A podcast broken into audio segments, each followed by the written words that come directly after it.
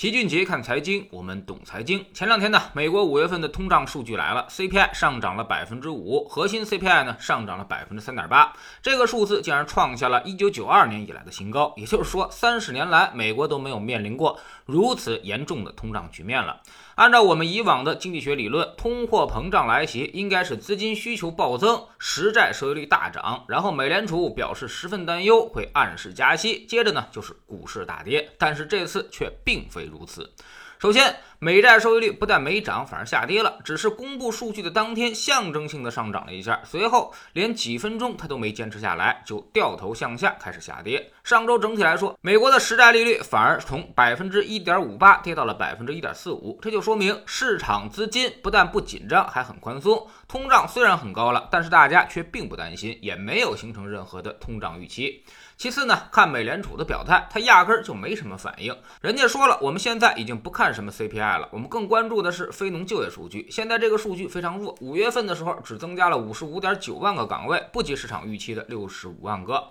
这个数据代表的是美国经济复苏还很虚弱，可以说释放的经济信号跟通胀是完全相反。如果单从通胀数据来看，美国经济现在恐怕都已经过热了。所以当前经济信号完全相悖的时候，美联储就需要做出取舍，而这。次美联储呢，则选择了就业数据，放弃了通胀数据。第三，再看美国股市的表现，好像也跟通胀完全无关。标普五百指数竟然还创出了新高，达到了四千两百四十九点。也就是说，投资者也没拿这个通胀当回事儿，大家并不认为通货膨胀会发生。为啥会这样呢？出现如此拧巴的现象，主要就是因为大家现在观点比较一致，认为美国的通货膨胀都是暂时的，它只是数据上的反应，这东西它注定不会长久，过两天自己就掉下来了，所以谁也不拿它当回事儿，弄得通胀自己都很没面子。既然美联储不重视，那也就是说它基本上不会加息，那么市场也就没什么可担心的了。有句古话叫做“皇上不急太监急”，我们的小伙伴似乎比美联储还要着急。不少经济学家、自媒体天天指导美联储，让他尽快加息。这些人的理由就是去年放出了太多的货币，劳动力价格也已经上涨，那么再加上物价指数已经爆表。所以美联储必须要加息，并且赶快加息，而且还结合我们国家的通胀形势，比如我们自己五月份的 PPI 已经创了十三年新高，到达了百分之九的位置，告诉所有人全球大通胀那已经是一触即发，结论就是让大家赶紧买房、买商品、买黄金去保值。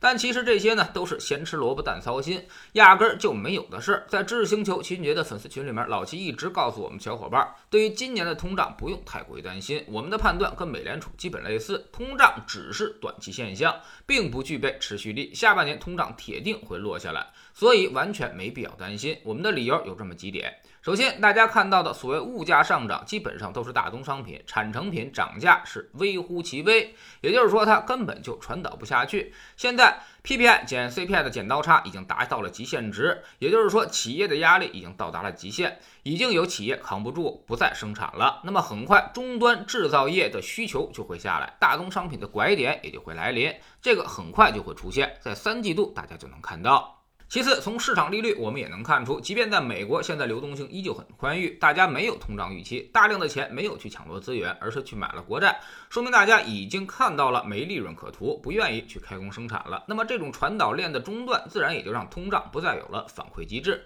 第三，看货币供应量，不能光看它的绝对值，按照费雪方程式，M V 等于 P Q，我们还要看货币流通的速度。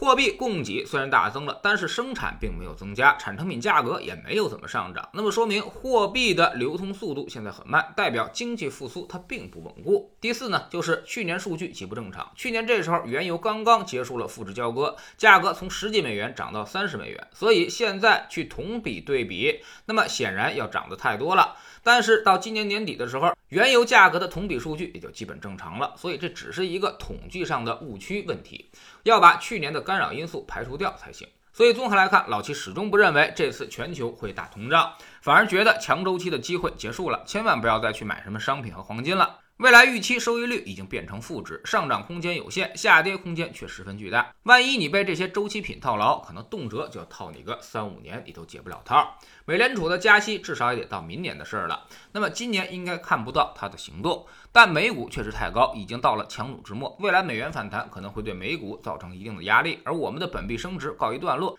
也会影响股市的发挥。所以今年中美股市的主基调基本都是在波动和震荡之中，不太可能出现大的行情机会。在我们知识星球齐俊杰的粉丝群里面，我们昨天呢盘点了市场一周的走势，也给大家讲了到底什么叫做预期收益率。对于现在的 A 股和债市，给出了明确的投资建议。这些行业我们已经多次发出过警告，务必要小心了。而有些行业呢，则已经出现了很好的建仓机会，未来 A 股很可能会出现风格上的逆转。